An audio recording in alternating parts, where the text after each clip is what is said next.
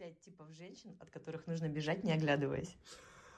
О, женщины, которые не могут совладать со своим сексуальным либидо, это раз, прям бежать от них, потому что ты, ты будешь воспитывать чужих детей, как треть наших, наших мужчин, если верить статистике. Я, правда, не знаю, кто ее ведет, так написано в интернете.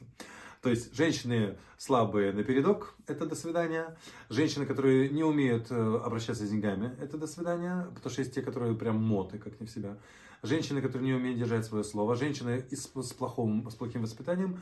И плохая генетика, которая очень быстро проявляется, когда женщина может даже симпатична, хороша собой, но ты понимаешь, что она дурна в общении, она плохо воспитана и совершенно не воспринимает никакую форму образования.